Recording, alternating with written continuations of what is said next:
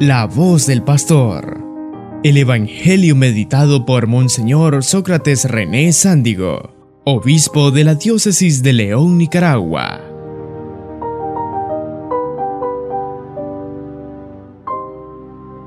En el Evangelio, mis queridos hermanos, encontramos un interés de Jesús para establecer una fe sólida en sus seguidores, en sus apóstoles, en sus discípulos. Porque de lo contrario, en cualquier momento pueden desistir, desviarse del camino, dejar el proyecto. Por eso Él insiste, estén preparados. Yo creo que al concluir esta pandemia, pidamos a Dios sea pronto, vamos a sacar también algunas conclusiones positivas que este hecho negativo ya prolongado nos va a dejar. Y una de las cosas es el, haber dado, el habernos dado cuenta que hay que estar preparado para todo. Incluso los jóvenes que a veces eh, piensan, creen que la muerte es para los adultos, para los viejitos, para las viejitas, ahora se dan cuenta que no, que la muerte no conoce edad, puede ser desde el más grande hasta el más pequeño y que cualquier cosa nos puede llevar a la muerte, a veces incluso de forma trágica, como es el caso triste de estos hermanos indígenas que fueron asesinados el lunes pasado en la costa caribe. Sacamos como conclusión que hay que estar preparado para que cuando llegue ese momento de encuentro final con Cristo, tengamos bien arregladitas las cuentas, no tengamos deuda, o al menos las deudas con Dios y con los demás sea lo menos grande posible y por el contrario tengamos puntos acumulados que han eh, surgido de nuestra respuesta con el Señor. ¿De qué manera estar preparados? Por un lado, con una espiritualidad sólida no una espiritualidad que depende de la emoción.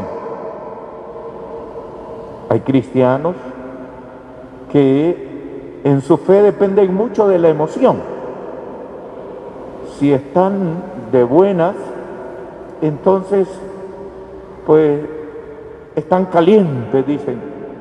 De repente les entra un enfriamiento al punto que hasta decimos, estoy fría, estoy frío, o el hermano se enfrió, porque no se ha preparado bien con una espiritualidad fuerte, sólida, que se construye en la sistematización, en la sistematicidad. ¿Qué es eso? Pues cuando querés una espiritualidad sólida, no podés hacer intervalos Tenés que ser constante. Esa oración diario. No cuando sentís. Hay gente que dice, es que yo voy a misa cuando me nace. Es que no puede ser así. Y por eso la iglesia incluso estableció algunos mandatos para ayudarnos a conseguir esa sistematicidad, esa constancia oír misa entera los domingos y fiestas de guardar, confesarse al menos una vez al año en Pascua Florida y continúa. Es para ayudarnos en las comunidades religiosas, a nosotros los sacerdotes. La iglesia nos pone oraciones que hay que hacer. Seguramente esta hora ya el diácono haber rezado laudes, ¿verdad? Es la oración. Las hermanas seguramente muy tempranito se levantaron y ya rezaron laudes. Algunos incluso, las de monasterio a esta hora ya rezaron maitines. Las monjitas de clausura a las tres y media de la mañana ya están rezando maitines, muy temprano. Después así pasan laudes, luego rezan hora, hora sexta, hora, hora tercia, hora sexta, y ya por la tarde las vísperas y se termina con las completas. Hay quien tiene el hábito bonito de rezar el rosario diario. Diario. Aprovecha un momento del día y lo reza, no necesariamente yendo al templo. Muchos lo hacen hoy, yendo al Santísimo y delante del Santísimo rezan. Otros lo hacen cuando van en el bus. Otros lo hacen caminando. Yo soy uno de que me gusta rezar el rosario caminando por ahí. En cualquier momento lecturas de la Biblia continuas. No es solo cuando me nace. Hay gente que dice cuando me nace, no. Aunque no te nazca, coge el texto y léelo. Hay quien ahora lo hace en el teléfono. Abre y le sale la lectura de hoy, de San Mateo, la primera lectura de Tesalonicenses y tienen ese bonito hábito de ir leyendo. Los que no están yendo a misa por X o Y razón, ahí lo están haciendo en su casa a través de las facilitaciones que nos da la iglesia. Eso te va dando una espiritualidad sólida, que no depende de la emoción, del estado de ánimo, ¿no? ya es un hábito, ya es un hábito, estás sólidamente preparado. Eso te prepara para todo, para afrontar, enfrentar las adversidades de aquí de la tierra, que siempre son muchas, pero también para enfrentar el juicio final. No vaya a ser que nos pase, como dice el Evangelio de hoy, cuando termina, ahí será el llanto, la desesperación, el rechinar de dientes, construyendo una espiritualidad sólida, es estar preparado en esa continuidad, en esa continuidad. En todas nuestras iglesias tenemos personas que llamamos de misa diario, yo recuerdo que antiguamente cuando a uno le pedían, ponían, le pedían referencia de alguien, y si era de misa diaria, uno como garantía de que era buena persona decía, es de misa diaria, es de misa diaria, era una forma de decir, es buena esa persona, es una persona honesta, correcta, sincera, transparente, prudente, sana, equilibrada y todos los valores que se requerían, se requerían, se sintetizaban en es de misa diaria, es de misa diaria. Así decían, de repente ahí yo me acuerdo que de un señor que andaban buscando para un cargo público, antiguamente preguntaron de ese señor y uno fue, es de misa diaria.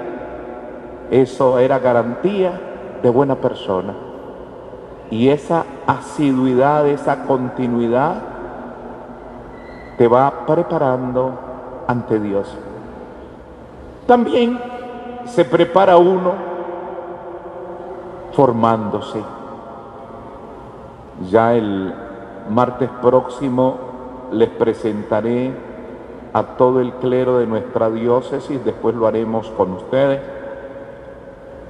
El trienio pastoral, tres años de pastoral. Y en el primer año, que será el año próximo, queremos enfatizar precisamente la formación y lo, lo llamaremos tiempo de participación en la formación. ¿Por qué? Porque el cristiano se debe formar. Cuando no hay una formación, descuidas tu fe. ¿Y qué dice Jesús? Estén preparados.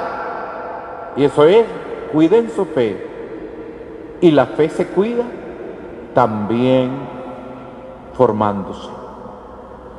No podemos nosotros dejar de aprender más sobre Jesucristo, más sobre la iglesia, más sobre el magisterio de la iglesia, más sobre la iglesia de América Latina, más sobre documentos de la iglesia, más sobre catecismo, más sobre la profundidad en la vida de los santos, de la piedad popular. El cristiano debe aprender, aprender, formarse, formarse, formarse cada día más.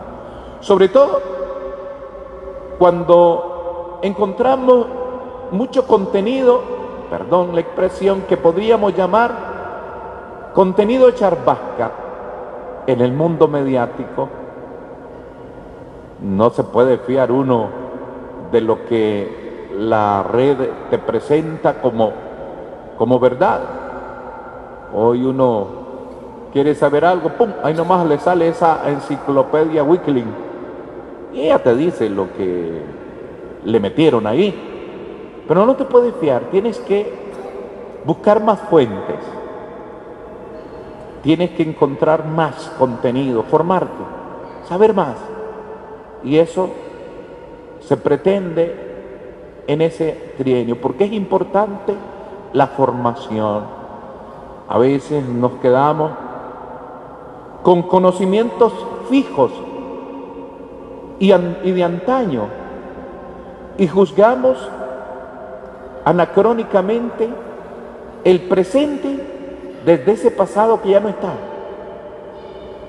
Y queremos que nuestro ser actuar y hablar sea ligado a ese pasado que ya no existe, es porque no has evolucionado, es porque no has avanzado, es porque te conformaste con aquello. Y juzga de hoy, desde ayer, que se llama anacronismo. Y el cristiano tiene que avanzar, avanzar, avanzar en sus conocimientos, en su profundidad. Y por ello es importante para dar razón de la fe, dice el apóstol Pedro, pues estar preparado también desde el punto de vista de la formación, lo que nos capacitará para responder al hoy, porque probablemente con contenidos de ayer no respondemos al hoy, sobre todo ante las nuevas generaciones. Ya las nuevas generaciones no las convencemos con argumentos del pasado. Hay que darles frescos conocimientos. Y eso se logra estando preparados, formándonos, formándonos y participando de la formación continua en todos los ámbitos, en todos los ámbitos de la doctrina cristiana. Cuando oímos a Jesús hoy decirle a sus discípulos, estén preparados, no es solo estén preparados para la muerte, es estén actualizados, ábranse a una espiritualidad profunda, madura. En ocasiones en esto de la espiritualidad nos aferramos a métodos arcaicos que siguen siendo válidos, pero no son únicos, no son únicos. Qué bonito ver a los jóvenes hoy actualizar su espiritualidad con nuevas formas, con nuevos métodos, igualmente válidos. El joven ya no quiere usar el método de la abuelita, él quiere sus propios métodos y hay que dárselos y hay que lograrlo y hay que lograrlo.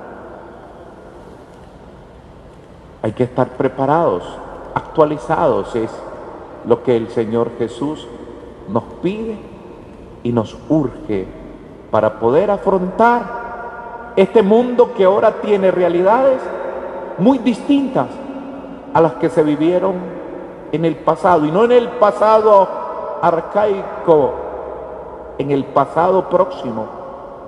Las cosas ayer no son las mismas que hoy afrontamos, enfrentamos.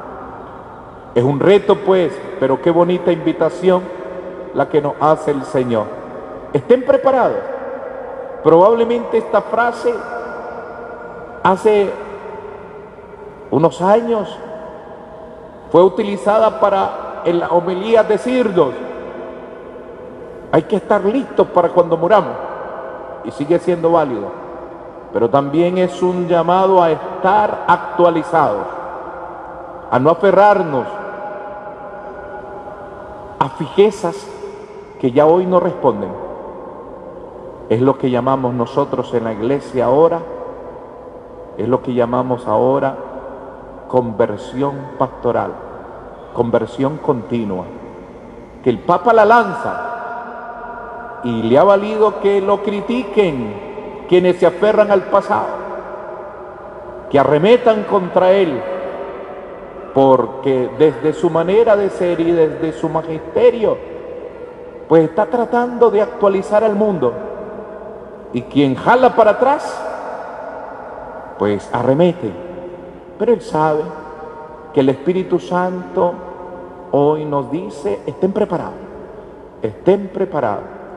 Por eso, queridos hermanos, pidamos a Dios, pidamos a la Santísima Virgen María, nuestra Madre, que fue la protagonista en aquel cambio del Viejo Testamento al Nuevo, del pasado al hoy del judaísmo al cristianismo, ella, la novedosa, nos ayuda a saber enfrentar nuestro hoy estando actualizados. Amén.